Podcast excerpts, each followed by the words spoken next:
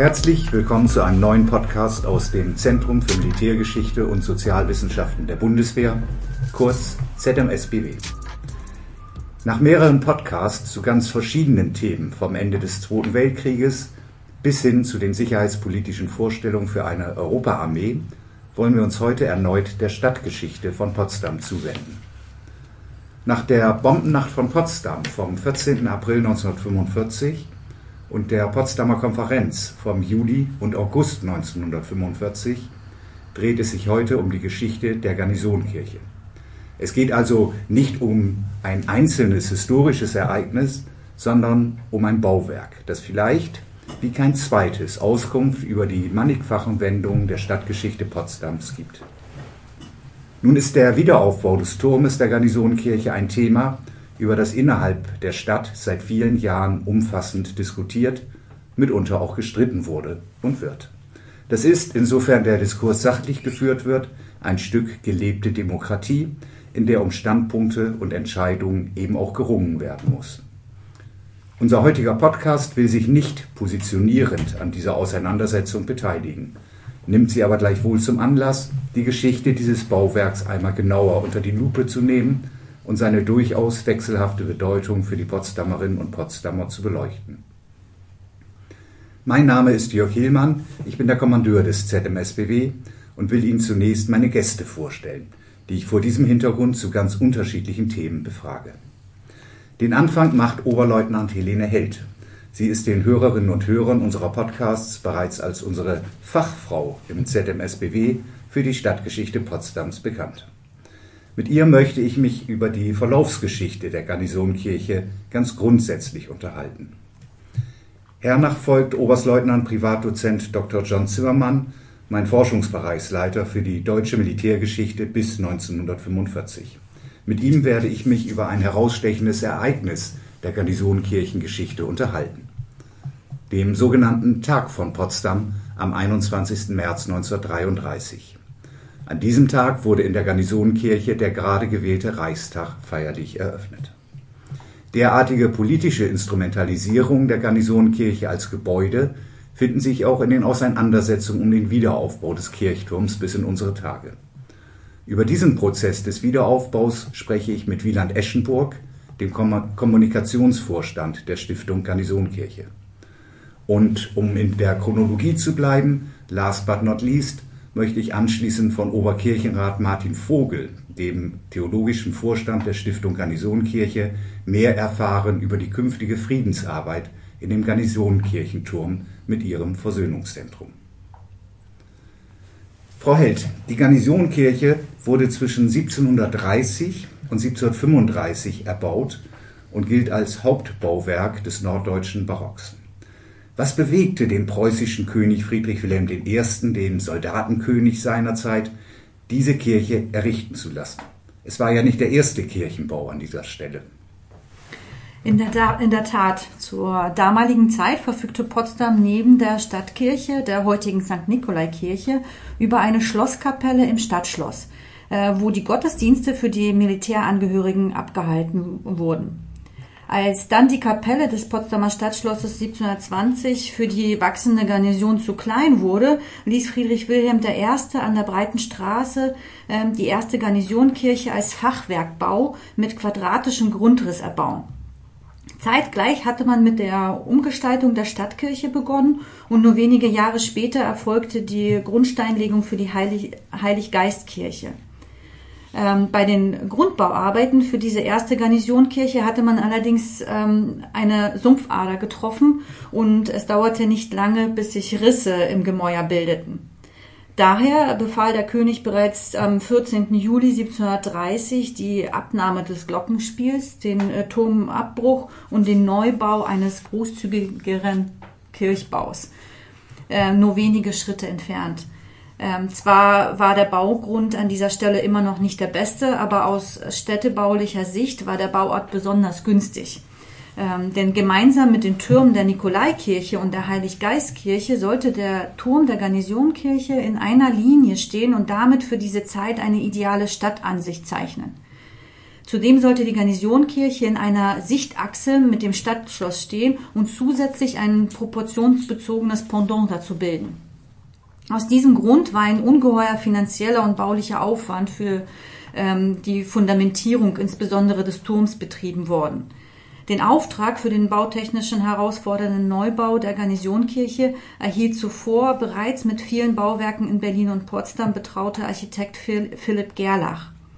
1730 lagen, äh, lagen dann Gerlachs Entwürfe für den geplanten Bau vor und wurden in einem enormen Tempo bereits äh, äh, also umgesetzt. Bereits im Dezember 1730 erfolgte die Grundsteinlegung für dieses Großbauprojekt und ähm, August äh, 32 wurde der Kirchraum im Beisein des Königs eingeweiht.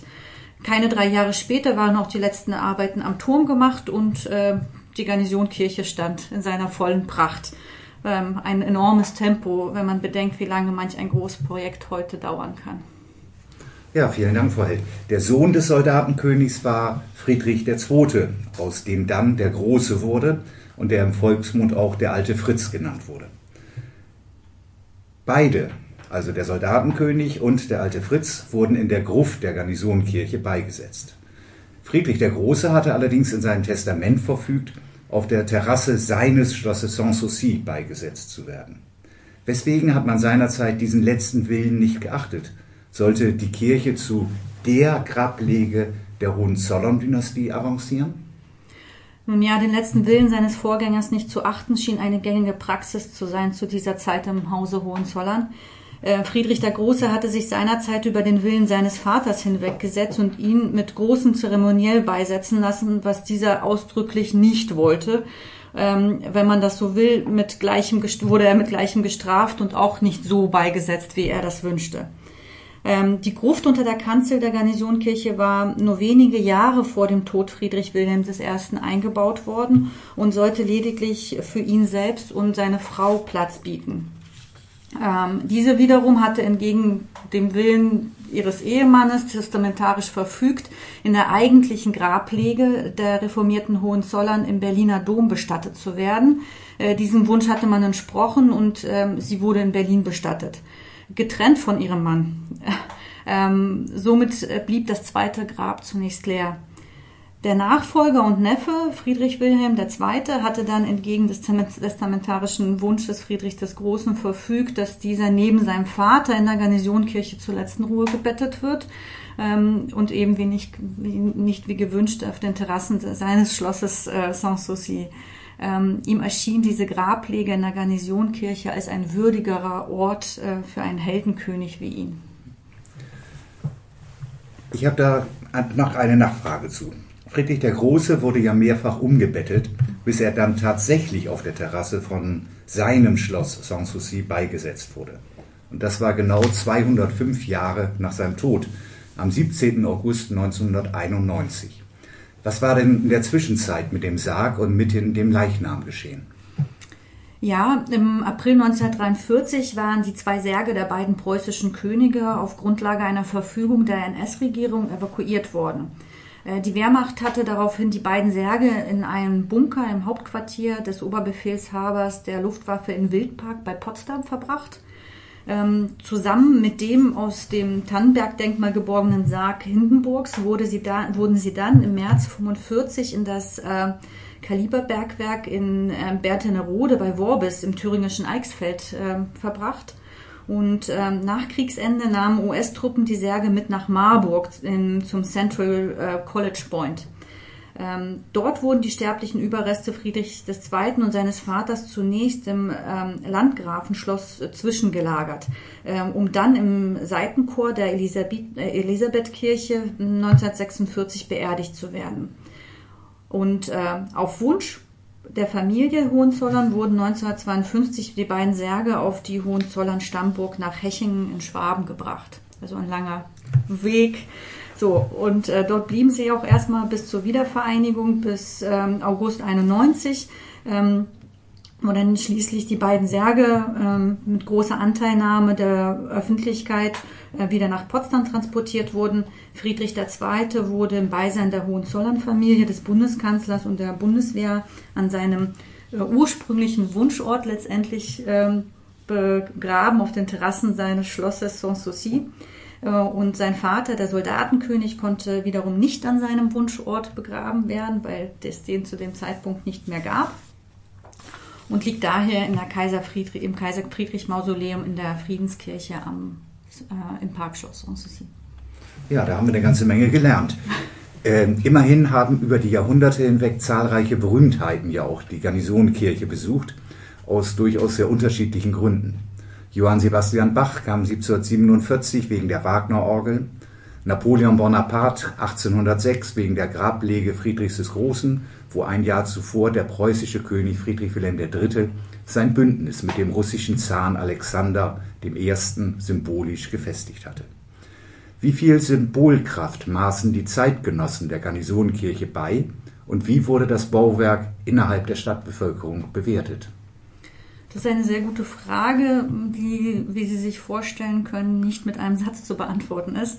Ähm, die Wahrnehmung, Bedeutung und auch die Symbolkraft der Garnisonkirche variiert im Verlaufe der Geschichte.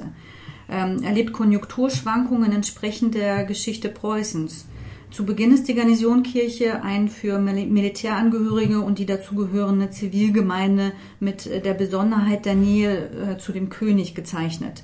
Ähm, das wird in der Bevölkerung als besonders wahrgenommen. Friedrich Wilhelm zeigt sich hier besonders volksnah. Er lässt sich zum Beispiel keinen abgetrennten Raum mit besonderen Bequemlichkeiten in die Kirche einbauen, sondern nahm Platz wie jeder andere in der ersten Empore gegenüber der Kanzel an dem Altar. Ähm, er nimmt immer wieder an Taufen und anderen kirchlichen Feierlichkeiten teil, übernimmt sogar Patenschaften für Kinder und ähm, ähm, einiger Soldaten. Friedrich der Große wiederum schenkt der Garnisonkirche wenig Beachtung. Ähm, doch als Johann Sebastian Bach in Potsdam ist, war, begleitet er den, äh, begleitet der preußische König ihn in, ähm, in die Kirche und lauscht seinem Orgelspiel. Johann Sebastian Bach ähm, zeigt sich sehr begeistert von der Orgel ähm, und sagt, es sei ein gar prächtiges Werk. Ähm, das alltägliche Leben der Potsdamerinnen und Potsdamer im 18. Jahrhundert war hingegen von weniger spektakulären Ereignissen geprägt und die Kirche gehörte ins tägliche ähm, Leben dazu. Ähm, doch die Strahlkraft Friedrich des Großen ähm, reichte bis ins 20. Jahrhundert und lockte wie von Ihnen ja auch erwähnt, prominenten Besuch an. Für die Potsdamerinnen und Potsdamer stellte die Garnisonskirche ein Gotteshaus dar, das zugleich halt eben die Grabstätte dieses besonderen Königs äh, war. Ähm, und fest äh, und gehörte fest zum Stadtbild äh, dazu. Ähm, die Predigten selber in der Garnisonkirche griffen halt alltägliche ähm, ähm Teile des äh, Lebens an und richteten sich auch auf Konflikte zwischen Soldaten und auch Zivilbevölkerung, ähm, wobei die Kirche, ähm, die Garnisonkirche selbst, ähm, zum Beispiel bei bestimmten Konflikten keine richtige Lösung bieten konnte, da ähm, die, der, den Predigern in der Kirche verboten war, äh, direkt und auch indirekt gegen die Landesherren ähm, oder und ihre Politik zu predigen. Ähm, sollte man vielleicht ein bisschen dazu äh, wissen. Grundsätzlich gehörte die Kirche fest zum dem Leben der Potsdamerinnen und Potsdamer dazu. Die Garnisonkirche war also immer auch schon ein politischer Ort 1817 äh, zum 300, 300-jährigen Jubiläum der Reformation fand dort beispielsweise ein gemeinsamer Gottesdienst von Calvinisten und Lutheranern statt. 1809 tagte im Zuge der preußischen Reform das erste Potsdamer Stadtparlament und seit 1816 standen während der sogenannten Befreiungskriege erbeutete französische Fahnen rechts und links des Altars die nach den Reichseinigungskriegen Anfang der 1870er Jahre um weitere französische sowie dänische und österreichische Trophäen ergänzt worden sind. Wie wichtig schätzen Sie den Ort für die Darstellung als einen, ich nenne es mal, Hain des Preußentums ein oder vielleicht auch nur des Hohenzollerntums? Zumal wenn ich daran denke, dass die Garnisonkirche in der zweiten Hälfte des 19. Jahrhunderts im Inneren extrem ausgeschmückt worden ist verglichen mit ihrem eher kargen Innenleben zuvor. Sie haben recht, im 19. Jahrhundert entwickelte sich die Garnisonkirche zum Valhalla des preußisch-deutschen äh, Wiederaufstiegs, wie das Martin Sabro so schön formulierte. Dem Wiederaufstieg ging jedoch mit der Überwindung der, ähm, der Täler der preußischen Geschichte zu Beginn und am Ende des 19. Jahrhunderts einher. Ähm, wie wir wissen, wurde 1806 äh, das altpreußische Heer bei Jena und Auerstedt vernichtend geschlagen ähm, und äh, von französischen Truppen besetzt. Ähm, und Ende 1918 endete der Erste Weltkrieg und damit einhergehend die deutsche Monarchie. Die Hof- und die Garnisonkirche in Potsdam war dabei mehr als ein einfaches Gotteshaus. Ähm, sie stellte eine Art Brennglas der preußisch-deutschen Geschichte dar. Eine, ein Verschmelzungsprozess zwischen Protestantismus, Preußentum und äh, deutscher Nationalbewegung. Mit dem kargen und einfachen Innenleben hatte die Hof- und Garnisonkirche gestartet, sowie der preußische Staat war im Zuge eines Aufstiegs zur Großmacht und zum Deutschen Kaiserreich ausgeschmückt worden und mit all den Trophäen ähm, ähm, ausgeschmückt gewesen. In der Zwischenkriegszeit waren hier alte Verbände, die nach dem Ersten Weltkrieg aufgelöst werden mussten, in Form einer ähm, ihrer Verbandsfahne ähm, aufbewahrt worden. Ähm, nachdem der Krieg in ähm, Deutschland vom Zaun gebrochen hatte und nun auf, drohte auf deutschen Boden zurückzukommen, waren diese Trophäen ähm, in vermeintliche Sicherheit gebracht worden, doch sie fehlen bis heute. Ähm, der Turm, der nun wieder äh, kargen Garnisonkirche, diente der Wehrmacht als Beo militärischer Beobachtungspunkt äh, zur Luftraumbeobachtung im Zweiten Weltkrieg und wurde dann auch durch einen Luftangriff stark beschädigt. Ähm, nachdem der preußische Staat offiziell ähm, durch die Alliierten 47 aufgelöst worden war, hieß auch die Garnisonkirche nicht mehr Garnisonkirche, sondern Heiligkreuzkirche ähm, 1949 dann und wurde letztendlich von einem Unrechtsstaat eben gänzlich beseitigt. Ähm, aus meiner Bewertung heraus war und ist die Garnisonkirche ein politischer Ort mit Symbolkraft. Ja, vielen Dank. Herr Zimmermann, apropos politischer Ort mit Symbolkraft. Am 21. März 1933 wurde in der Garnisonkirche der gerade erst gewählte Deutsche Reichstag feierlich eröffnet. Hat die Zuschreibung als politischer Ort seinerzeit dazu beigetragen? Spielte er gar eine Rolle bei der Wahl der Garnisonkirche als Ausweichplatz, nachdem das Reichstagsgebäude durch den Brandanschlag vom Februar 1933 als Tagungsort ja nicht mehr in Frage kam? Ja, also grundsätzlich vollzog sich an diesem Tag der Staatsakt, mit dem das am 5. März gewählte Parlament feierlich eröffnet worden ist.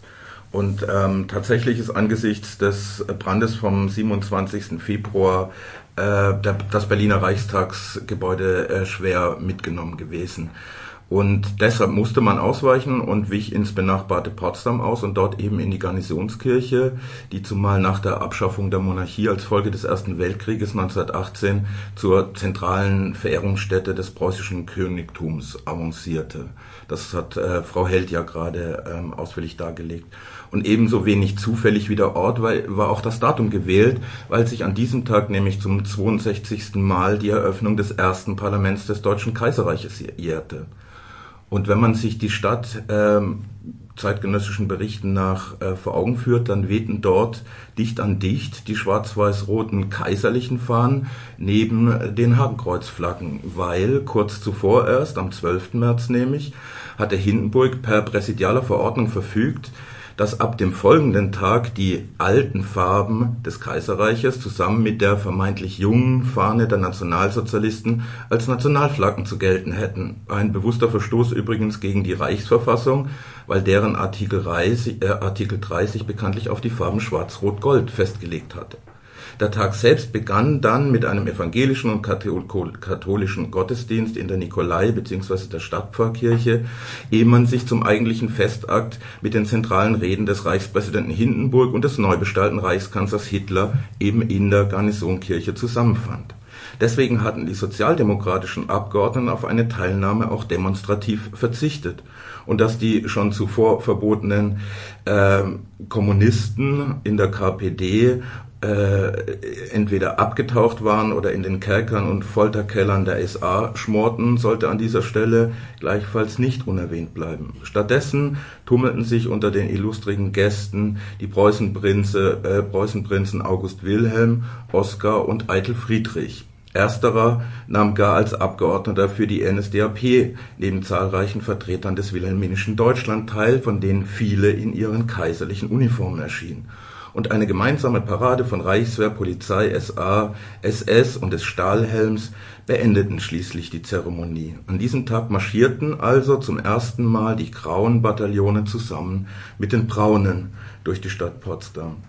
Und dies war freilich eine Inszenierung, aber eben nicht diejenige des erst eine Woche zuvor installierten Ministers für Volksaufklärung und Propaganda, Dr. Josef Goebbels, der schon angesichts der Kürze der Zeit äh, seinen Anteil sehr beschränken musste, nämlich auf die allerdings wesentliche mediale Ausbeutung des Ereignisses, vor allen Dingen durch die von ihm veranlasste Radioberichterstattung. Aber eben nicht Hitler und seine Nationalsozialisten hatten den Ort und die Zeit gewählt, sondern das zuständige Reichsinnenministerium eine Alternative gesucht, die in räumlicher Nähe zu Berlin war. Potsdam bot sich an, verfügte aber über keinen ausreichend geräumigen Profanbau. Und dadurch kam wiederum die Garnisonkirche ins Gespräch, wogegen sich gleichwohl Kirche unter Reichspräsident Hindenburg aussprachen, denn an einem für beide in mehrfacher Hinsicht sozusagen heiligen Ort ähm, durften ihrer Ansicht nach äh, keine politischen Debatten geführt werden. Am Ende einigte man sich dann, dort lediglich ein feierliches Eröffnungszeremoniell stattfinden zu lassen, während die erste politische Sitzung des Parlaments in der für dahin als dessen Sitz vorgesehenen Berliner Krolloper anberaumt wurde. Der Kreise Reichspräsident, quasi das alte Preußen symbolisieren, sollte im Mittelpunkt der Veranstaltung in der Garnisonskirche stehen, eben nicht der neue Kanzler. Und damit wollte man diesem, also Hitler, signalisieren, wo das eigentliche Machtzentrum des Deutschen Reiches zu verorten war. Nun mal nicht im Kanzler, sondern im Präsidialamt. Und dass sich Hitler dem zu diesem Zeitpunkt unterordnete, zeigt nichts weniger, als, das, als die noch bestehenden Möglichkeiten der NS-Diktatur doch noch Einhalt zu gebieten. Mit der Ernennung Hitlers am 30. Januar 1933 saßen die Nationalsozialisten nämlich noch nicht fest im Sattel und kaum etwas beweist diese Feststellung mehr als die ebenso trotzige wie hilflos anmusende Geste von Hitler und Goebbels auf dem Luisenstädtischen Friedhof in Berlin Grenze an den Gräbern verstorbener SA-Angehöriger niederzulegen, anstatt an der Seite Hindenburgs an einem der Auftaktgottesdienste teilzunehmen. Ja, vielen Dank. Jahrzehntelang wurde dieses Ereignis als Tag von Potsdam in den deutschen Geschichtsbüchern geführt. Die vermeintlich jungen, modernisierenden Nationalsozialisten, so das dazugehörende Narrativ, das Sie eben auch ansprachen, Herr Zimmermann, hätten sich dort mit dem alten, dem bewährten Preußentum verbündet und damit ihr gesellschaftsrelevantes Fundament fester gegossen, auf dem sie rasch ihre Diktatur errichteten. Wie kam es zu dieser Kontextualisierung und wie ist sie heute zu bewerten? Also nochmal grundsätzlich, ähm, das verantwortliche Reichsinnenministerium hatte diesen Staatsakt äh, auf die Person des Reichspräsidenten Hindenburg zugeschnitten. Der wurde auch von Zehntausenden frenetisch gefeiert, als er schon über die Kliniker Brücke in die Stadt hineinfuhr und vor allem auch nachdem er nach dem Gottesdienst noch eine Stadtrundfahrt unternahm, bevor er sich zur Garnisonkirche begab. Und sein Eintreffen dort markierte den eigentlichen Beginn des Eröffnungszeremoniells und den neuen Kanzler grüßte er erst, nachdem er seinen kaiserlichen Marschallstab huldigend zur freilich leeren Loge der Preußenkönige erhoben hatte. So gebrechlich er äußerlich auch wirken mochte, geistig war Hindenburg sicherlich auf der Höhe und wusste genau, was er tat. Mit stoischer Ruhe absolvierte er seine repräsentativen Pflichten bis hin zur Abnahme des, der angesprochenen Parade im Anschluss an die feierliche Eröffnung. Und derweil befand sich der mit seiner Regierungserklärung auf einen Programmpunkt beschränkte Hitler mit seiner Entourage schon wieder auf der Rückfahrt nach Berlin.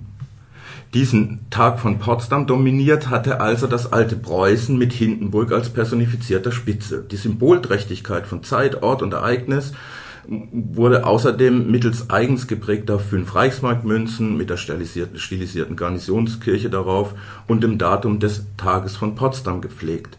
Das Glockenspiel der Garnisonskirche, das, wie wir wissen, üb immer Treu und Redlichkeit spielte, spielte fortan außerdem das Pausenzeichen des Deutschlandsenders, das seinerzeit im Festakt landesweit übertragen hatte. Und so war der Tag von Potsdam auch im Verhältnis zwischen dem Kreisen Reichspräsidenten und seinem Kanzler gewissermaßen ein Wendepunkt. Nichts von dem, was Hitler in seiner Regierungserklärung angesprochen hatte, widersprach den Überzeugungen des Staatsoberhauptes. Die von Hitler zur Schau gestellte Demut mochte den Reichspräsidenten zudem beschwichtigt haben. Auf diese Weise freundete der sich mit der Rolle an, die Hitler Hindenburg in seiner Rede zugeschrieben hatte. da ihn wie er immer betonte, die Vorsehung bestimmt habe, Zitat, Schirmherr zu sein über die neue Erhebung unseres Volkes, würde sein äh, wundersames Leben für uns alle zum Symbol der unzerstörbaren Lebenskraft der deutschen Nation, empfände man seine Zustimmung zum Werk der deutschen Erhebung als Segnung. Solche Worte entsprachen ganz der Rollenverteilung, wie sie sich der Reichspräsident Hindenburg vorstellte der hatte sich längst schon eine Regierung über den Parteien quasi gewünscht und insbesondere ohne Sozialdemokraten. Insofern gab es gute Gründe, sich nach dem Tag von Potsdam als Beherrscher der Situation zu sehen, zu glauben, man habe den braunen Trommler, wie es zeitgenössisch dann immer ausgedruckt wurde, äh, ausgedrückt wurde, und seine Prügelhorten nun domestiziert und könnte sie für die eigene Sache nutzbar machen. Und niemand brauchte sich angesichts solcher Selbstüberschätzung und Täuschung äh, wie wir heute wissen, zu wundern, dass sich der Reichstag zwei Tage später selbst entmannte, als alle Parteien bis auf die Sozialdemokraten und die bereits nicht mehr existierende, weil verbotene KPD dem sogenannten Ermächtigungsgesetz zustimmten. Genau genommen war es die Fortsetzung eines längst beschrittenen Weges in die Diktatur, der Abschaffung des Rechtsstaates und der Terrorisierung aller, die nicht mit ihm waren oder sein durften. Und in den folgenden Monaten wurde alle Macht gleich, eventuell konkurrierende Instanten ausgeschaltet. Die Reichserführung, selbst ernannter Hüter des alten Preußentums unter den Schlagworten Pflicht, Ehre und Treue, unterwarf sich selbst den ihr insgesamt gar nicht so unsympathischen Ideen und Zielsetzungen Hitlers. Der junge Reichskanzler wiederum hatte seinen Worten vom Februar 1933 Taten folgen lassen und veritable Finanzmittel im dreistelligen Millionenbereich. Speziell nach dem Tod Hindenburgs am 2. Mai 1934 schworen dann die Soldaten ihr auch ihrem Führer unbedingten Gehorsam. Die Armee deckte weiterhin die Aufrüstung und zunehmend aggressivere Außenpolitik, bis auf ganz wenige Ausnahmen. In dieser Konsequenz focht sie, die, kommenden Feldzüge, mit deren Zielen sie zumindest in großen Teilen übereinstimmte. So vielleicht mal der, ein, ein Wort von mir zu der Longue Durée dieser Entwicklung vom Tag des, äh, von Potsdam an. Ja, danke. Wie ist denn nach dem Stand der Forschung dieser Tag von Potsdam heute angemessen zu bewerten? Naja, fangen wir mal an mit äh, Üb immer Treue und Redlichkeit. Das nahmen sich in den Jahren des sogenannten Dritten Reiches halt allzu wenige nur zum Vorbild. Und so ist der Tag von Potsdam am Ende tatsächlich wenig mehr als ein Symbol geblieben, meines Erachtens. Doch wie bei Symbolen üblich, sind sie eben vielfältig interpretierbar. Als Manifestation des alten Preußentums mögen sie den einen weiterhin gelten, als Beispiel für Hinterhältigkeit und Verführungskunst der Nationalsozialisten wiederum anderen. Nüchtern betrachtet war das Ereignis ersteres allerdings nur dann, wenn man den zur Schau gestellten Monarchismus und Militarismus sowie die Gottgläubigkeit mit diesem Preußenbegriff zusammenfassen mag. Bestehen bleibt in diesem Zusammenhang außerdem noch der Vorwurf, die Braunhemden für diejenigen Bevölkerungskreise salonfähig gemacht zu haben, die ihnen noch ablehnend oder unentschieden gegenüberstanden. Dass man bereit gewesen ist, wider Republik und Demokratie zu handeln, besiegelte nun mal das Ende der Weimarer Republik endgültig. All der ausgeübte Terror von SA und SS hätten das alleine vermutlich nicht vermocht, was in der Folge geschehen konnte. Die schon nicht mehr ganz so freien Wahlen des 5. März 1933 hatten bereits bewiesen, dass die entscheidenden Mehrheiten so nicht für die Nationalsozialisten wenigstens nicht rasch zu besorgen waren. Erst die gesellschaftliche Nachfrage nach einem starken Mann einerseits und die Verbindung der alten Eliten mit den Nationalsozialisten andererseits vermochten dies zumindest in solch kurzer Zeit. Und in diesem Kontext bleibt nun mal dann wenig übrig von der eingängigen Erzählung vieler Deutscher, man sei ein unschuldiges Opfer Hitlers und seiner Spießgesellen gewesen. Wählerinnen und Wähler ebenso wie die alten Eliten sprachen sich im März 1933 gegen die Republik aus und dies mit überwältigender Mehrheit. Am 21. März, am Tag von Potsdam, jubelten die Massen in, Pot, äh, in, in der Stadt womöglich nur teilweise Hitler zu und vielleicht sogar in der Mehrzahl Hindenburg, lassen wir das dahingestellt. Doch weder der eine noch der andere aber standen für die Republik und die Freiheit. So oder so feierten die Menschenmassen also das Ende der in breiten Bevölkerungsschichten äh, bis dahin nicht angekommenen Demokratie in Deutschland. Dafür existieren Erklärungen, doch rechtfertigen die freilich nichts, schon gar nicht Entrechtung und Barbarei, auf denen der Weltanschauungskrieg basierte, der zunächst im Innern der deutschen Gesellschaft tobte und anschließend von ihr über ganz Europa entfesselt wurde. Und am Ende dieses Krieges standen die Überlebenden in jeglicher Hinsicht vor den Trümmern ihres früheren Lebens, auch eben vor denen der Garnisonkirche. Ihre Ruine mag Nachdenkliche noch viele Jahre gemahnt haben und wurde so zu einem weiteren symbolträchtigen Ort, auch im Kontext des Tages von Potsdam. Dieser markiert aus der Rückschau einen der Momente, die in ihrer Summe die Preisgabe von Recht und Freiheit manifestierten. Und sie erinnern daran, unterstreichen, dass Hitler und das sogenannte Dritte Reich keine historischen Zwangsläufigkeiten in der deutschen Geschichtsentwicklung waren und Alternativen möglich gewesen sind. Erst die Zustimmung von Millionen Deutscher hatte den Weg eröffnet, der Verzicht auf Opposition eben diesen Weg geebnet. Und gerade der Tag von Potsdam belegt in diesem Kontext, wie wenig dabei von Verführung die Rede sein kann, wie sehr stattdessen von williger Gefolgschaft individuell wie institutionell, bestand eben eine ausreichend große Identifizierung mit den Zielen des Nationalsozialismus. Hätte sich anders verhalten seinerzeit die nationalsozialistische Propaganda, hätte diesen Tag rückwirkend gar nicht zu einem Sieg unwidmen können. Das aber musste sie nämlich zunächst. Von dem eingangs angesprochenen Foto war man dort alles andere als angetan und setzte stattdessen auf Fotografien, die jubelnden Massen zeigen. Von Jubelfotos wiederum hielten zumal die Dabeigewesenen nach dem Krieg freilich nichts und bevorzugten die Pose der beiden Staatsmänner, weil sie die Argumentation des verführten Volkes zu untermauern schien. Insofern wirft schon die Geschichte dieses Fotos ein bezeichnendes Licht auf die kollektive Erinnerung der Deutschen an die Anfänge des NS-Regimes und verweist auf das gerüttelte Maß an Erinnerungspolitik, die damit betrieben, sowie die Verdrängung, die damit unterstützt worden ist. Ja, wir wollen nochmal auf dieses Foto zu sprechen kommen, was ja eine geradezu ikonografische Bedeutung äh, erlangt hat.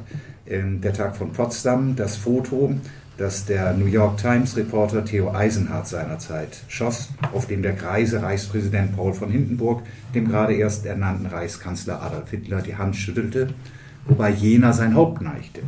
Wie groß war der Einfluss, den man diesem Foto auf die eben dekonstruierte Meistererzählung zubilligen muss? Also tatsächlich entstand dieses Foto als Schnappschuss. Eisenhardt äh, hatte äh, den Schnappschuss lieferte Eisenhardt bei der Verabschiedung Hitlers von Hindenburg. So weit, so richtig. Es war eben alles andere als eine Inszenierung und ist eines der wenigen Bilder im Übrigen, die den künftigen deutschen Diktator nicht in Uniform, sondern in feierlichem Zivil, also mit Karthandschuhen und Zylinder bei einem öffentlichen Anlass zeigt und die Verneigung des einzigen Gefreiten vor seinem ehemaligen Heerführer in Uniform und vollem Ornat des preußischen Generalfeldmarschalls ist heute ein Symbol für den endgültigen Untergang der Weimarer Demokratie und die Legitimierung eines zwölfjährigen Rechtsbruches, aber eben auch für die Verbindung der alten Eliten mit den neuen. Das habe ich ja gerade ausgeführt. Doch so eindeutig, wie es auf den ersten Blick scheint, ist die Szenerie eben ganz und gar nicht. Und gerade die Geschichte dieser bekannten Fotografie Eisenhardts unterstreicht die Wichtigkeit historischen Hinterfragens. Tatsache ist, dass die nationalsozialistische Propaganda diesen Schnappschuss wenig schätzte, auch darauf bin ich gerade eingegangen, und seine eigentliche Wirkmächtigkeit erreichte dieses Bilddokument denn auch nicht im sogenannten Dritten Reich, sondern erst nach dessen Auflösung. Seither wurde es zum Beweis umgedeutet für die diabolischen Verführungskünste des NS-Regimes, das die Zeitgenossen eben arglistig hinters Licht geführt haben im Ergebnis avanciert das Bild zum Markstein der Selbstviktimisierung der Deutschen, wie sie von Thomas Kühne überschrieben wurde. Und dass es bis heute mit dem falschen Narrativ kolportiert wird, bis hin zu Schulbüchern und dem entsprechenden Eintrag äh, auf der Homepage der Stadt beispielsweise, spricht eben Bände über die Wirkmächtigkeit von schon bald nach dem Kriegsende kreierter Legenden, leider allerdings auch hinsichtlich der Vergangenheitsaufarbeitung in der deutschen Gesellschaft. Ja, vielen Dank, Frau Held. Fotografien aus der Zeit zeigen große Menschenmassen auf den Straßen, die, soweit es die Bilder zeigen, die auftretenden Akteure bejubelten. Haben Sie in Ihren Forschungen zur Stadtgeschichte zeitgenössische Zeugnisse darüber gefunden, wie die damaligen Potsdamerinnen und Potsdamer dieses Ereignis wahrgenommen haben? Ähm, durchaus. Äh, die Idee, die, Garnisonskirche, ähm, ähm, die Idee, die Garnisonskirche als Örtlichkeit für die Eröffnung des neuen gewählten Reichstags zu nutzen, kommt, wie von Oberstleutnant Dr. Zimmermann vorhin erwähnt, ja auch aus Potsdam selbst. Die Reichstagsregierung fragt an, also zunächst an, ob die Eröffnung im Potsdamer Stadtschloss stattfinden kann.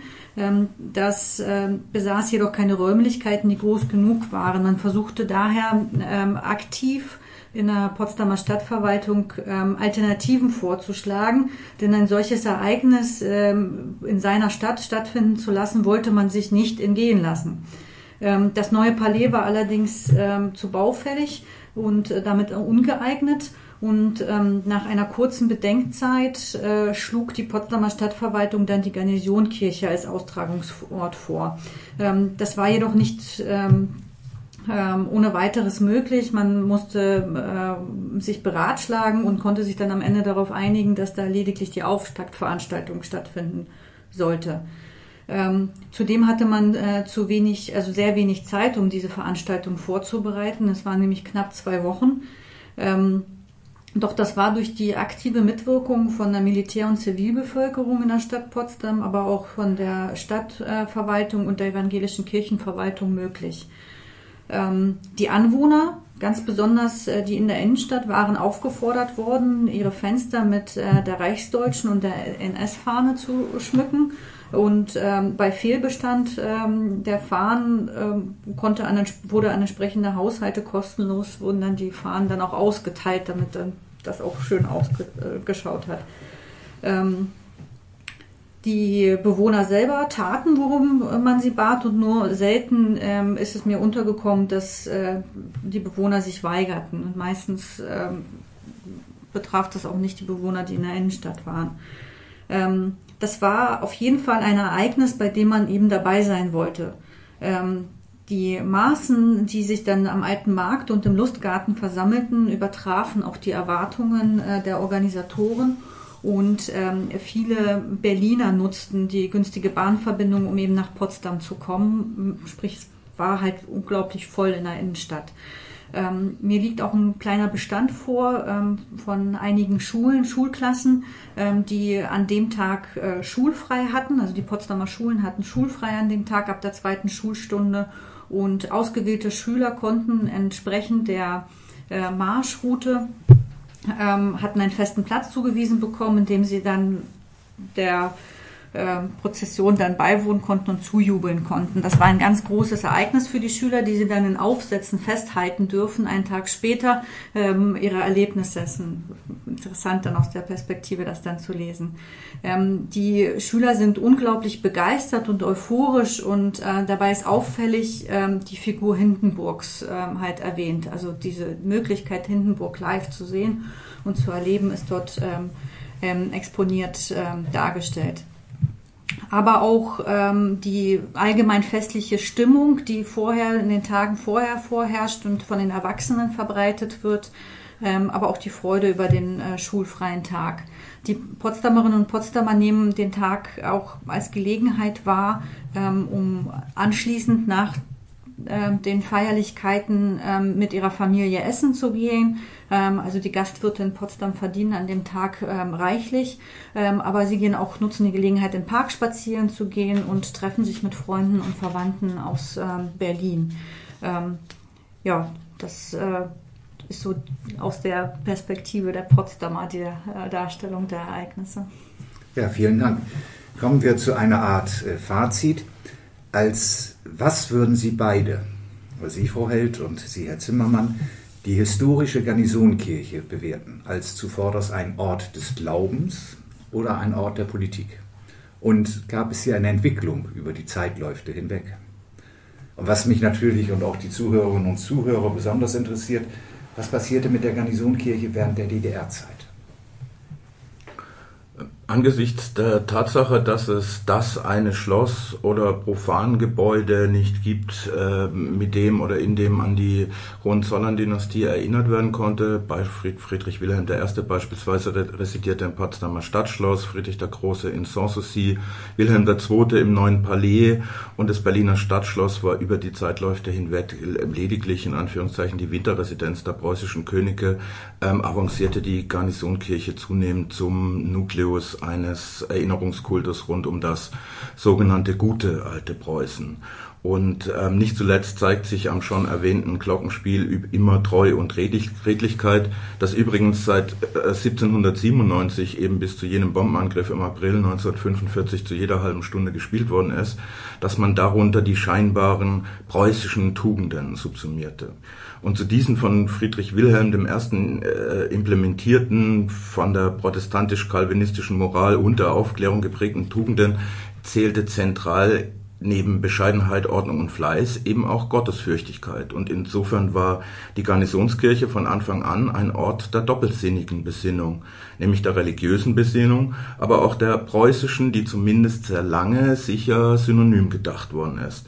Dort lagen nun mal die Gebeine Friedrich Wilhelms I. und Friedrich des Großen. Dort standen die Trophäen der sogenannten Freiheits- und Reichseinigungskriege. Und spätestens nach der Abdankung der Hohenzollern-Dynastie 1918 entwickelte sich auch deswegen die Garnisonskirche erst recht zu einem der zentralen Lieu de Mémoire des Preußentums. Und womöglich, gerade weil die SED-Diktatur in der DDR mit der Ruine der Garnisonskirche so umging, wie sie es tat, verblasste dieser Nimbus eben nie. Da kann vielleicht Frau Held gleich noch äh, weiter ausführen. Und als Historiker ist es für mich äh, auch deswegen ein, Bausp äh, äh ein, ein, ein Beispiel, auch ähm, mit Bauwerken ähm, und äh, sich damit auseinanderzusetzen, dass man ihre gesamte Komplexität äh, eben kontextualisieren muss und die Geschichte auch erzählen muss, Sine ihrer ins Studio. Ja, Frau Held. Ja, das wird ähm, in der Tat wohl in Zukunft äh, eine große Herausforderung sein. Ähm, denn die Entscheidung, die Garnisonkirche zu sprengen, ähm, die kam ja direkt von Walter Ulbricht nach seinem Besuch in Potsdam. Ähm, der Vorsitzende, Vorsitzende des Staatsrates hatte sich ähm, die Kirchenruine im Vorbeifahren aus dem Auto heraus angeschaut und wohl dann den Ausspruch getätigt, das Ding muss weg. Ähm, sowohl die Garnisonkirche als auch das Stadtschloss, also für beide Gebäude gab es unmittelbar nach dem Krieg aktive Gruppierungen, die den Erhalt der beiden Gebäude fokussiert hatten. Ähm, sie ähm, waren gestützt oder unterstützt worden durch die Stadtverwaltung und ähm, auch diverse Genehmigungen sind von der Stadtverwaltung äh, äh, gebilligt worden und auch finanziell unterstützt worden. Zum Beispiel in der Entrümmerungskartei im Stadtarchiv Potsdam liegen Dokumente vor, die äh, ganz genau die einzelnen Schäden und auch die notwendigen Baumaßnahmen ermitteln äh, für beide Gebäude, die notwendig wären, um sie zu erhalten oder auch wieder zu errichten. Ähm, und auch Sitzungsprotokolle der Stadtverordnetenverwaltung zeigen regelmäßig, äh, dass beide Gebäude Thema dort sind und auch der Erhalt und der Wiederaufbau ähm, Thema ähm, sind und auch gewollt werden aus der Regierung der Stadt, aber auch aus der Bevölkerung der Stadt. Ähm, es gibt auch konkrete Maßnahmen zur Erhalt und Sicherung der Ruinen. Ähm, diese können aber dann aufgrund von Baumaterialmangel oder wegen Mangel an Personal ähm, und letztendlich auch an zeitlich befristeten äh, Baugenehmigungen, die dann halt äh, damit einhergehen, dass nicht realisiert werden können, weil Baumaterial fehlt oder Baupersonal fehlt. Letztendlich äh, werden diese Pläne auch gar nicht ad acta gelegt, sondern sie werden ja immer weiter vorangetrieben. Ähm, letztendlich müssen sie ad acta gelegt werden, weil dann eben die direkte Order kommt, ohne ähm, Duldung von Widerspruch eben dieses Gebäude abzureißen. Ähm, wenn man so will, gegen den Willen der Potsdamerinnen und Potsdamer. Und ähm, ich muss gestehen, dass ich mich einer gewissen Ironie nicht erwehren kann, äh, denn äh, gegen den Willen wird man als preußischer König in der Garnisonkirche beerdigt ähm, und gegen den Willen wird sie abgerissen und wenn man so will, gegen den Willen auch wieder errichtet. Ähm, und damit ähm, kann ich Oberstleutnant Dr. Zimmermann nur recht geben, äh, womöglich belastet die ähm, Geltung der Garnisongerichte, äh, Garnisonskirche gerade wegen des Umgangs der SED-Diktatur mit der DDR-Ruine eben nie. Ja, vielen Dank. Die Garnisonkirche war also seit ihrer Errichtung und im Zuge ihrer Geschichte umso mehr ein markanter Ort der Potsdamer Stadtgeschichte. Dies zeigt sich zum einen baulich, weil sie im Stadtbild bis zu ihrem Abriss einen herausragenden Platz einnahm und wohl auch künftig wieder einnehmen wird. Zum anderen war sie aber auch immer ein Ort, an dem Geschichte geschrieben wurde. Angesichts der gerade an tiefem reichen, jüngeren deutschen Geschichte wundert es freilich wenig, dass ihr Wiederaufbau von Anfang an von heftigen Kontroversen begleitet worden ist. Je nachdem, von welchem Standpunkt aus der Blick auf die Verknüpfung mit der Geschichte gerichtet wird. Wie es zum Gedanken an den Wiederaufbau und dem letztendlichen Entschluss kam, welcher Idee dieser Wiederaufbau folgt und auf welche Weise sie nach der Fertigstellung des Baus umgesetzt werden sollen, darüber möchte ich mich jetzt mit zwei Herren des dreiköpfigen Vorstandes der Stiftung Garnisonkirche Potsdam e.V. unterhalten. Mit Wieland Eschenburg nämlich, dem Kommunikationsvorstand, und Oberkirchenrat Martin Vogel, dem theologischen Vorstand der Stiftung. Vielleicht, meine Herren, stellen Sie sich unseren Hörerinnen und Hörern zunächst selbst kurz vor. Herr Eschenburg, bitte. Ja, herzlichen Dank für die Gesprächsmöglichkeit. Wieland Eschenburg, Baujahr 59, geborener Rostocker, minimal die Lebensstation Möbeltischler, Orgelbauer, Musikinstrumentenrestaurator, dann im politischen Geschehen hier in der Stadt 1990 als Stadtrat für Kultur, dann in verschiedenen Stationen im Umweltministerium, wieder in der Stadt Potsdam im Rathaus, dann in Cottbus im Rathaus, also wirklich äh, viel rumgekommen, Netzwerk gesammelt und jetzt seit äh, heute fünf Jahre genau bei der Stiftung Garnisonkirche. Ja, vielen Dank. Also ein Mecklenburg-Vorpommerer, der den Weg nach Brandenburg gefunden hat. Sehr schön. Herr Vogel. Ja, mein Name ist Martin Vogel. Ich bin 1968 in Potsdam geboren, bin evangelischer Pfarrer und habe als Vikar ein erstes Nutzungskonzept mit einem Kollegen zusammen für den eventuellen Wiederaufbau des Turms der Garnisonkirche geschrieben. Später dann Stadtkirchenpfarrer in Potsdam, sechs Jahre lang persönlicher Referent bei Bischof Wolfgang Huber und seit 2011 bin ich Länderbeauftragter unserer evangelischen Landeskirche im Ehrenamt, leidenschaftlich und gern theologischer Vorstand der Stiftung Garnisonkirche. Ja, vielen Dank, meine Herren. Ich freue mich sehr, Sie heute hier bei uns begrüßen zu können. Schön, dass Sie da sind. Lassen Sie uns denn gleich beginnen. Herr Eschenburg, vielleicht skizzieren Sie uns zunächst in der gebotenen Kürze die Station des Wiederaufbaus. Wie entstanden die ersten Überlegungen? Wie kam es letzten Endes zum Entschluss, die Garnisonkirche oder vielleicht besser den Turm der Garnisonkirche wieder aufzubauen? Und wie verlief der Diskurs rund um diesen Wiederaufbau? Das ist ein abendfüllendes Programm, aber äh, in der gebotenen Kürze mit dem Fall der Mauer, mit der Wende, mit der friedlichen Revolution hier war plötzlich die Freiheit da, über die Stadtentwicklung wirklich frei und demokratisch zu diskutieren, sie zu entwickeln, zu überlegen, was da ist. Und die Stadtverordnetenversammlung, die erste frei gewählte, hat schon 1990 im Oktober einen ganz entscheidenden, auch für den Wiederaufbau der Garnisonkirche, ganz entscheidenden Grundsatzbeschluss gefasst, nämlich die Wiederannäherung an das historische Stadtbild in Grundriss und Höhenproportionen. Hatte damals zwei Hauptbeweggründe. Einmal, dass man verhindern wollte, dass in die historische Stadtsubstanz irgendwelche herausragenden, das alte Bild zerstörenden Neubauten noch hinzukommen sollten. Und zum anderen sollte die Basis dafür geschaffen werden, dass man in DDR-Zeiten abgerissene, gesprengte Gebäude wieder nicht zwingend mit jeder Putte, die mal drauf war, aber doch eben im Grundriss, um das Stadtbild wiederzubeleben, wieder aufzubauen. Dieser Beschluss ist sehr mit großer Mehrheit äh, gefällt worden und es ist auch dann ähm, der gleichen Stadtverordnetenversammlung schon gesagt worden, dass das Grundstück, auf dem die Garnisonkirche einmal stand, für den Wiederaufbau, und damals sprach man von der gesamten Kirche, für den Wiederaufbau vorgehalten werden solle. Ähm, es gab, auch das äh, ist ja nicht unbekannt, die Traditionsgemeinschaft Potsdamer Glockenspiel, die der Stadt schon 1990 angeboten hat, den Nachbau des Glockenspiels zu schenken. Die Stadt hat diese Schenkung dankbar angenommen, hat äh, auch die damit verbundene Aussage der Traditionsgemeinschaft, dass sie weiter Geld sammeln würde, um den Wiederaufbau des Turms, nicht nur die Nachbildung des Glockenspiels, sondern den Wiederaufbau der Kirche zu initiieren. Und ähm, die Stadt hat dann gesagt, okay, wenn ihr 10 Millionen D-Mark war damals die Grenze, wenn ich mich recht entsinne, zusammen habt, dann könnt ihr wiederkommen.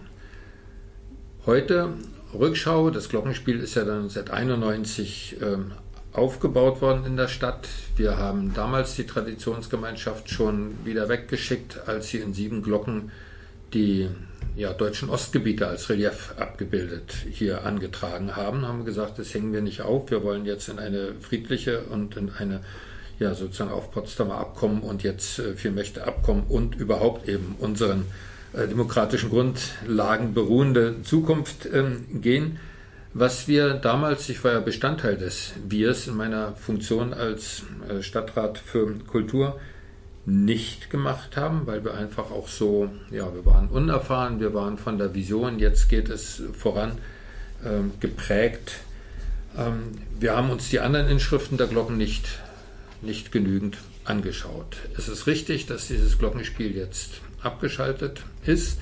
Es ist richtig, dass über den Inhalt jetzt äh, diskutiert wird, weil da sind wir im Grunde schon ein paar Schritte weiter bei dem, was wir als Stiftung Garnisonkirche jetzt machen, nämlich nach dem ja, Dreiklang Geschichte erinnern, Verantwortung lernen, Versöhnung leben, zu agieren. Und zu Geschichte erinnern gehört eben auch jüngere Geschichte mit ihren äh, Dingen, die man in Frage stellen muss gebotene Kürze habe ich schon längst überschritten, aber in Kurzform dann, die Traditionsgemeinschaft hat Geld gesammelt, wollte inhaltliche Forderungen damit verbinden, die unannehmbar waren.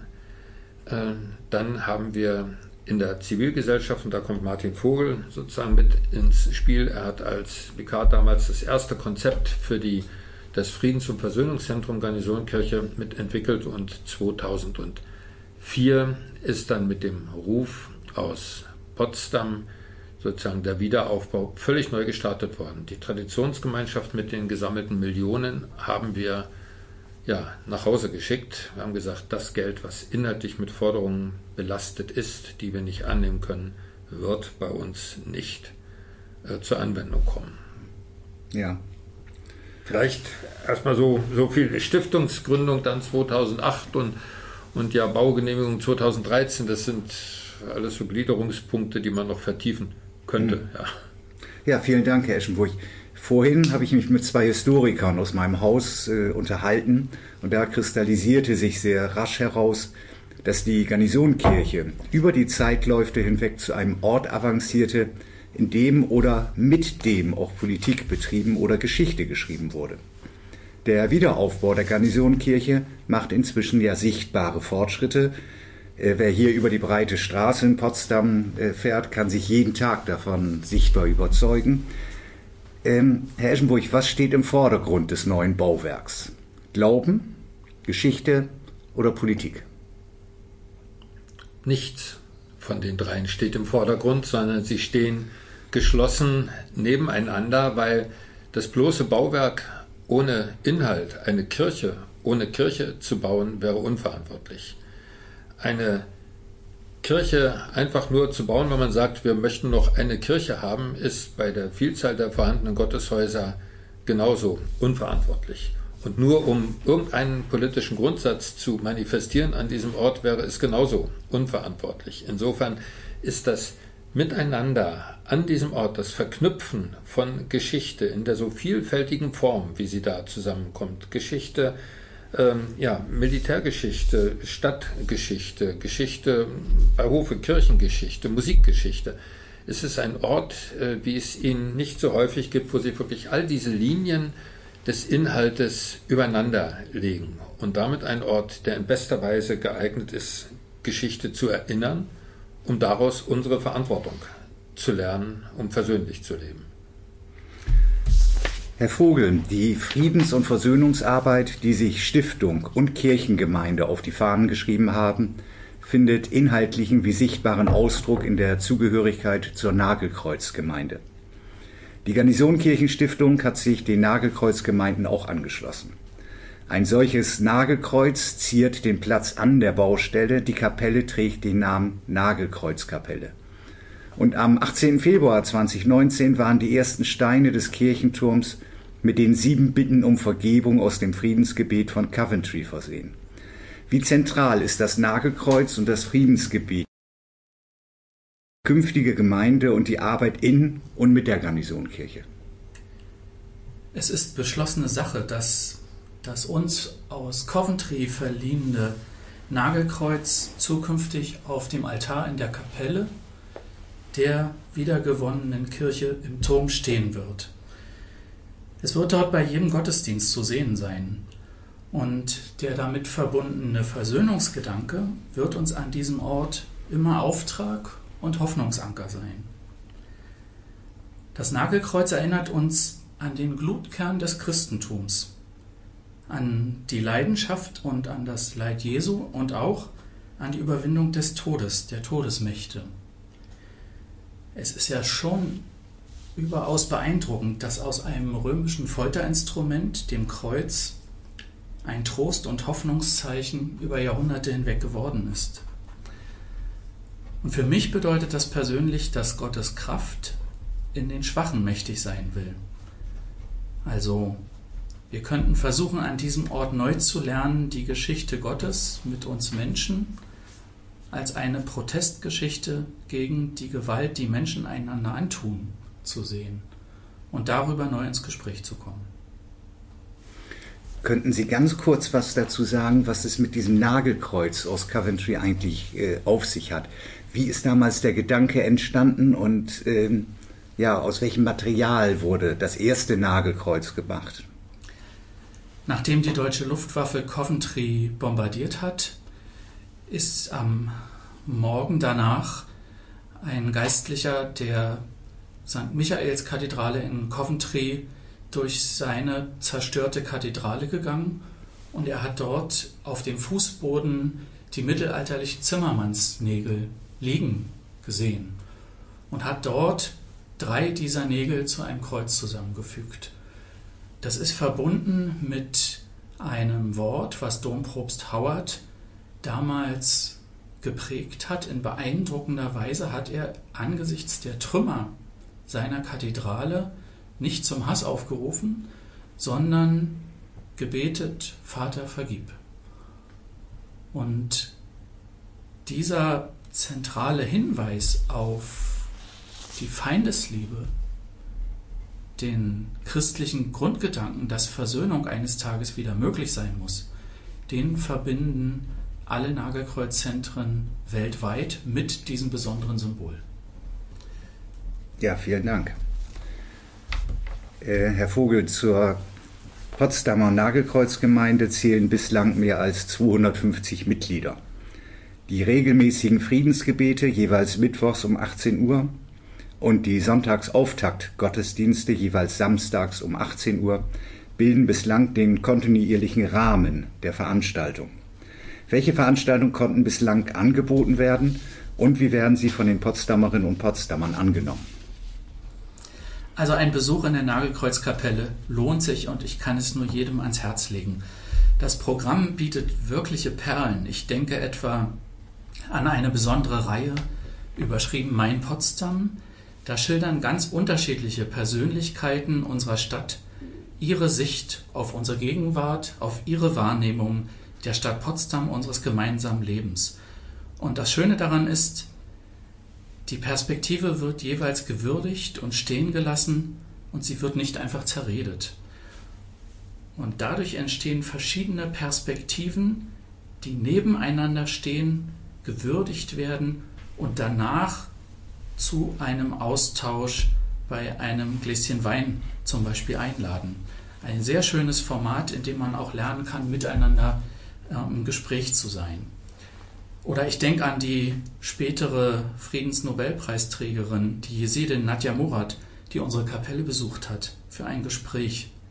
Sehr eindrücklich.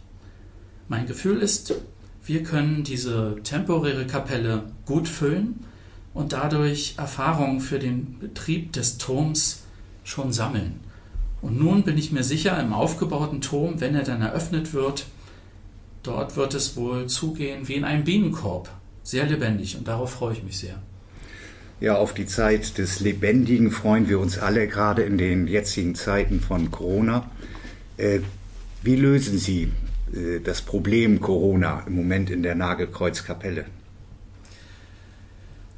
Wir legen uns ein Stück Enthaltsamkeit auf, weil wir natürlich den Schutz der Gesundheit äh, unserer Mitmenschen für ein ganz hohes Gut halten.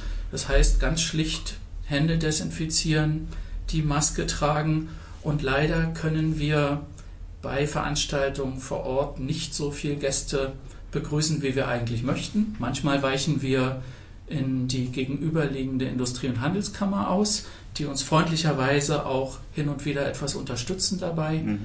Wir verlagern manche Veranstaltungen in den digitalen Bereich und gehen über das Netz. Auch da lernen wir dazu und das ist vielleicht nicht ganz schlecht. Hm. Ja, vielen Dank. Herr Eschenburg, ein Teil de, äh, des Wiederaufbaus finanziert sich durch Spenden. Wie sehen Ihre Erfahrungen mit dem Engagement der Potsdamerinnen und Potsdamer aus? Wer beteiligt sich auf diese Weise mit dem Wiederaufbau und aus welchen Motiven heraus? Oder endet die Spendenbereitschaft quasi an der Stadtgrenze oder reicht sie noch weiter hinaus?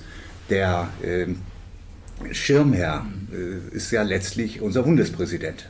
Das äh, kann ich mir vorstellen, ist ja auch jemand, der sicherlich Spenden ranziehen kann.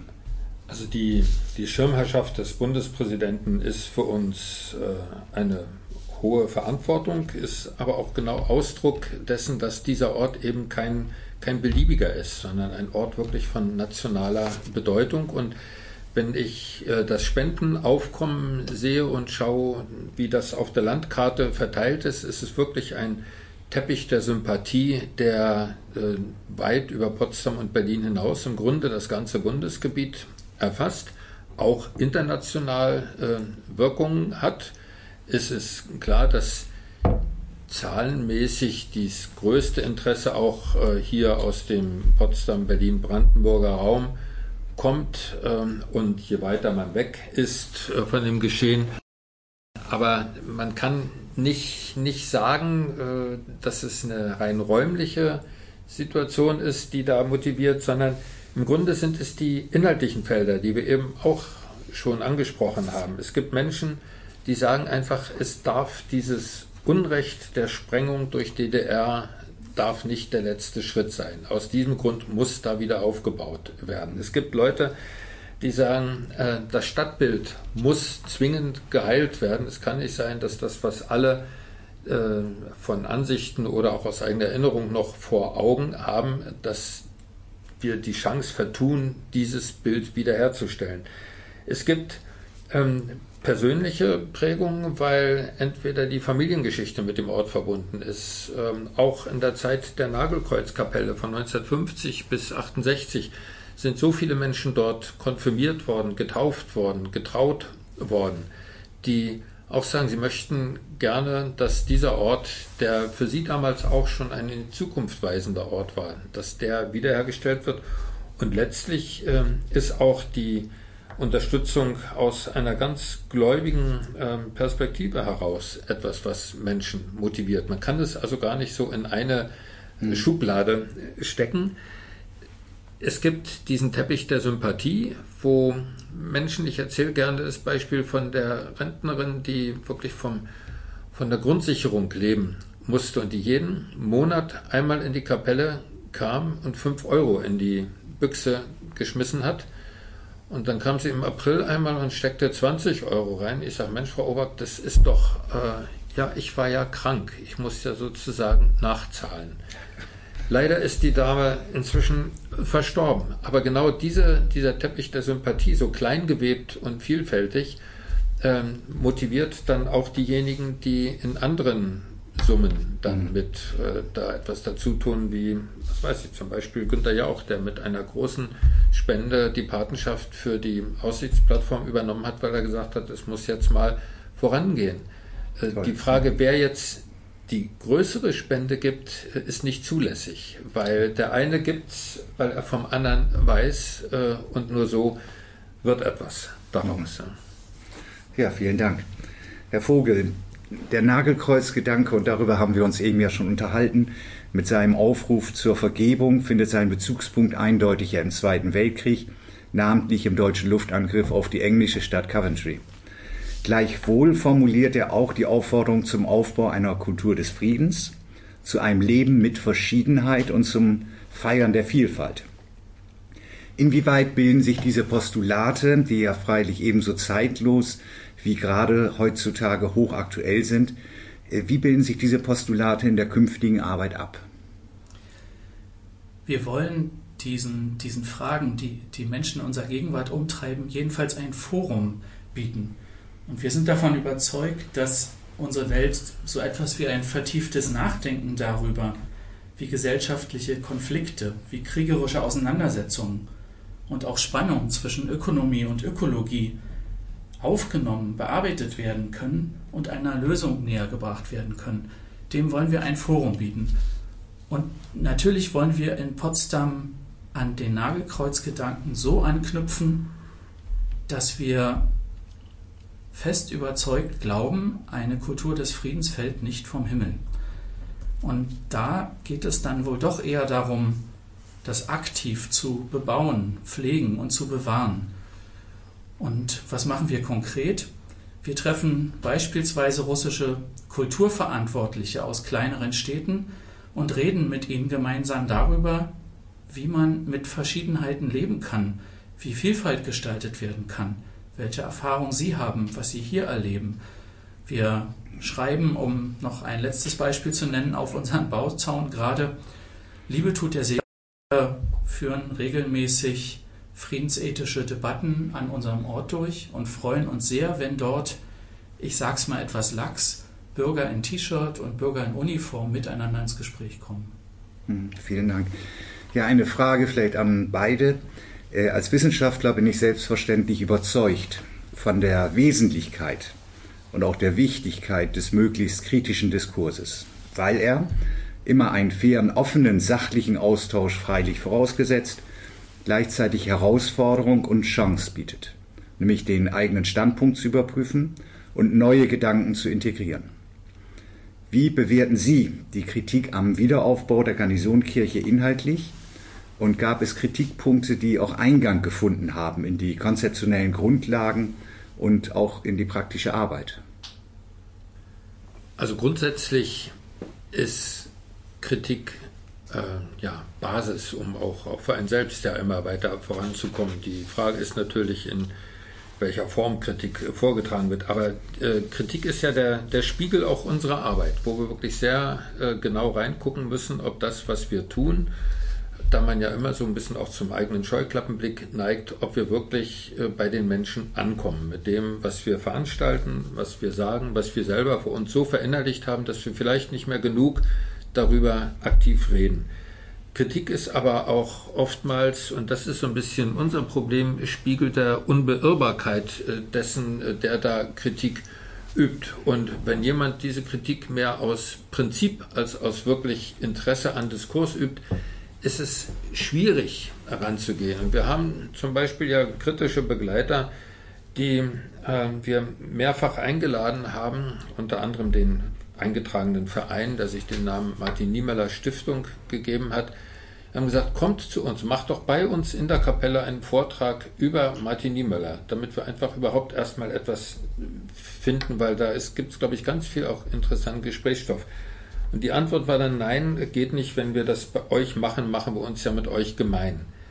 An der Stelle stehen wir ein bisschen ratlos da. Andere Sachen äh, werden, glaube ich, auch in medialer Wahrnehmung höher äh, gepusht und anders dargestellt, als sie sind. Zum Beispiel machen wir jetzt vom 2. bis 4. Oktober eine Ausstellung, eine Kunstausstellung im Rohbau mit 35 Künstlern aus Potsdam und 13 von diesen Künstlern sind aus dem benachbarten Rechenzentrum, wo ja gern medial der Eindruck erweckt wird, als wenn das so eine Dauerkritik-Nachbarschaft ist. Ähm, das Entscheidende ist, dass man bereit ist zuzuhören und sich selbst auch zu hinterfragen. Und wenn man die Veranstaltungen der letzten Jahre. Wir haben jetzt mal zusammengetragen, auch um uns selber zu hinterfragen, sind wir eigentlich auf einem guten Weg mit den Veranstaltungen, die wir schon durchgeführt haben. Wenn man sich die mal anschaut, dann stellt man fest, äh, da passiert so viel, äh, was eigentlich auch immer wieder gefordert wird von denen, die uns kritisch begleiten und den einen oder anderen ja, Vorwurf einer inhaltlichen Fehlstelle machen. Wir arbeiten gerade die Ausstellung, bereiten die Ausstellung vor. Wir haben eine Bildungsreferentin jetzt eingestellt. Ähm, es geht logischerweise nicht alles von, von heute auf morgen, aber Kritik und Dialog ist das, was uns ja, nur voranbringen kann. Herr Vogel. Wie Wieland Eschenburg sagt, jedes gute Projekt braucht wohl eine echte Kritikerbank. Das ist zwar anstrengend, davon können wir auch ein Lied singen, am Ende hilft es aber. Auch, und das gebe ich freimütig zu, wenn nicht alle Zurufe von der Seitenlinie besonders klug sind, so meine ich schon, wir haben sehr viel durch die Kritik dazugelernt. Jedenfalls dann, wenn es nun um einen ernsthaften Streit in der Sache ging. Also ich habe zum Beispiel von den Kritikern gelernt, dass sie recht früh einen wissenschaftlichen Beirat gefordert haben. Den haben wir, da waren sie etwas schneller als wir, am Ende eingerichtet. Dann war es aber auch nicht recht. So, so ist das manchmal ähm, in der Auseinandersetzung.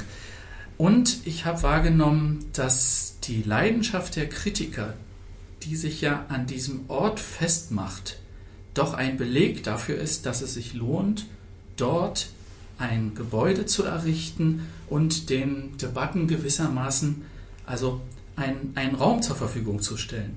So und das verpflichtet uns insgesamt auch zu großer Sorgsamkeit und auch immer wieder zu der Übung, wirklich in Ruhe zuzuhören. Ja, das mit dem Zuhören, da stimme ich Ihnen zu. Das findet aber an anderen Stellen auf dieser Welt auch äh, nicht statt, an, leider. Ähm, ich habe noch eine quasi Abschlussfrage an Sie beide. Ähm, Herr Eschenburg, Sie sprachen ja eben bereits von der Ausstellung. Sie sprachen von der neuen Bildungsarbeit, die stattfinden wird. Ich möchte Sie generell fragen, wie sehen Ihre Vorstellungen und Wünsche für die Zukunft aus im Umgang mit den Wiederaufbauarbeiten und dann auch mit dem künftigen Lern- und Erfahrungsort Garnisonkirche? Ähm, wie ich eben sagte, es ist ja Bildungsarbeit im Turm vorgesehen. Eine Ausstellung wird geplant. Könnten Sie was sagen über das Leitmotiv dieser geplanten Ausstellung? Vielleicht Herr Vogel zuerst. Ich könnte mir folgende Situation gut vorstellen. Sagen wir, April 2023. Eine Schülerin und ein Schüler einer 10. Klasse aus Potsdam führen die Jugendlichen ihrer Klassenstufe durch die Ausstellung im Turm. Die beiden haben sich vorher mit der Kollegin der pädagogischen Arbeit intensiv darauf vorbereitet. Und sie machen das dann natürlich hervorragend und anschließend diskutiert die Gruppe untereinander, was sie besonders beschäftigt hat, wo sie hängen geblieben sind. Wenn uns das gelingt, dann ist das, sehen Sie es mir nach, ich habe noch nicht das Leitbild für die Ausstellung, aber ähm, also im übertragenen Sinne ist das ein inneres Leitbild, wie ich mir die Arbeit im Turm wünsche. Und ja, an der Ausstellung, die im Turm sein soll und die ihn ja erst zu einem echten Lernort machen wird. An dieser Ausstellung arbeitet im Moment ein kleines Team mit Hochdruck und Leidenschaft und ich nehme hin und wieder die Diskussion und die roten Köpfe wahr, die dort glühen und freue mich schon jetzt auf die Eröffnung eines Tages im Turm. Sie sprachen von den beiden Schülern, die ihre Klasse rumführen. Ähm, es wäre natürlich schön, wenn im Anschluss dann an die Schulklasse zwei Soldaten das mit ihrem Zug durchführen könnten. Unbedingt. Ich würde mich auch sehr freuen, wenn es unter Umständen gemischte Gruppen geben könnte, dass also vielleicht Kriegsreporter ähm, und äh, Bundeswehrangehörige, die in Auslandseinsätzen gewesen sind, gemeinsam durch die Ausstellung gehen und danach, vielleicht auch mit Schülern zusammen, ähm, diskutiert wird, wie soll denn Deutschland die Friedensverantwortung in der Welt, in Europa und darüber hinaus wahrnehmen und worauf müssen wir uns eigentlich einstellen und wie dankbar können wir vielleicht auch für den Frieden sein, den wir jetzt erleben. Also da ist viel denkbar. Herr Eschenburg. Ja, ich sehe es, äh, würde auch wundern, wenn ich es jetzt anders sehen würde. Ähm, dieser Ort ist ein, ist jetzt schon und muss noch viel mehr werden, ein Dialograum. Er muss als Dialograum ins Bewusstsein der Menschen kommen, weil wir dort vermeintliche Gegensätze diskutieren sollten, weil man nimmt es ja in der ja, Diskussion um den Ort wahr, dass sehr viel in Schwarz-Weiß gezeichnet wird. Der Ort ist, wird entweder als nur der Böse oder nur der Gute bezeichnet, ist ja nichts. Äh, kein Ort ist, äh, abgesehen davon, dass die Steine ohnehin nichts dafür tun, was Menschen in ihnen machen. Es sind ja immer die Menschen, die äh, irgendetwas leisten oder nicht leisten oder sich verirren oder wieder auf den rechten Weg zurückkommen. Ähm, Dialograum, Gegensätze diskutieren, äh, Zeitzeugengespräche oder eine Atmosphäre schaffen, wo Menschen, die im Alltag nicht den Raum für das Gespräch miteinander finden, den können Sie bei uns finden und den finden Sie jetzt schon in Formaten, wo einander zugehört wird, ähm, wo man oftmals auch dann, wenn erstmal die Geduld des Zuhörens wirklich erprobt wurde, wo man dann merkt, huch, wenn man des anderen Beweggrund mal sich verinnerlicht hat, dann lässt sich auch leichter über einen vorher noch vermeintlich ganz manifesten Gegensatz sprechen, weil so äh, gegensätzlich ist das dann meist gar nicht, sondern man kann den anderen verstehen. Man muss nicht unbedingt das tun, äh, was er dann so sagt, aber eben eine gesittete Form des Dialogs äh, finden, die nie mit Schwarz-Weiß enden kann. Also die Farben mischen. Ja, vielen Dank. Jetzt haben wir viel über Dialoge gesprochen. Jetzt brennt mir trotzdem noch eine Frage auf der Seele, nachdem Sie, Herr Eschenburg, gesagt haben, dass Sie Orgelbauer gewesen sind. Können Sie was zu der neuen Orgel sagen? Das reizt mich persönlich, weil ich einfach Orgelmusik liebe. Also das Konzept, was wir im Moment haben, was noch nicht öffentlich ist, ist Jetzt eins, ein Geheimnis. Ist, ist eins, was also wirklich eine Chance bietet. Jedenfalls ist das der Ansatz, der im Konzept steht, dass man auch die Musikgeschichte es gab ja die große Wagner-Orgel in der Garnisonkirche. Die ist dann von der Firma Sauer dann das barocke Konzept einmal romantisch überarbeitet worden. Und unsere Vorstellung ist, dass man in der Kapelle, die ja nun wahrlich nicht so viel Raum bietet, aber doch eine ganz exponierte Situation bietet im Dialog zwischen Instrument und Zuhörer vielleicht verschiedene, ja, nicht Instrumente, aber verschiedene Klangerlebnisse so zu haben, dass man auch mal das eine oder andere begreift, wo man überdenkt, wovon reden jetzt diese Fachleute, wenn sie von mitteltöniger Stimmung reden oder von gleichförmiger Stimmung. Ähm, mehr kann ich dazu im Moment noch nicht sagen, aber ich glaube, dass es wirklich eine, eine ganz extrem spannende Geschichte ist. Und wenn das Mikrofon aus ist, kann ich natürlich noch mehr erzählen. Aber für die große weite Welt ist es noch nicht. Noch, noch nicht. Da muss auch das Kuratorium noch seinen Segen geben und das ist erst im November der Fall, ja, genau. Ja, Herr Eschenburg, ganz herzlichen ja. Dank für diese ersten Einblicke zu diesem Thema. Ähm, dann habe ich auch was, auf was ich mich auch freuen kann, neben den ganzen Dialogen in der Zukunft. Ich danke Ihnen ganz herzlich für Ihre Antworten, Frau Oberleutnant Held, Herr Eschenburg, Herr Vogel und Herr Oberstleutnant Dr. Zimmermann. Ihnen allen danke ich für dieses Gespräch und dass Sie heute hier waren. Und Ihnen, verehrte Zuhörerinnen und Zuhörer, danke ich fürs Einschalten. Ich freue mich, wenn ich Sie alsbald wieder begrüßen darf. Es gibt viele weitere spannende Themen. Bleiben Sie uns gewogen und vor allen Dingen bleiben Sie gesund. Auf Wiederhören, Ihr Jörg Hillmann.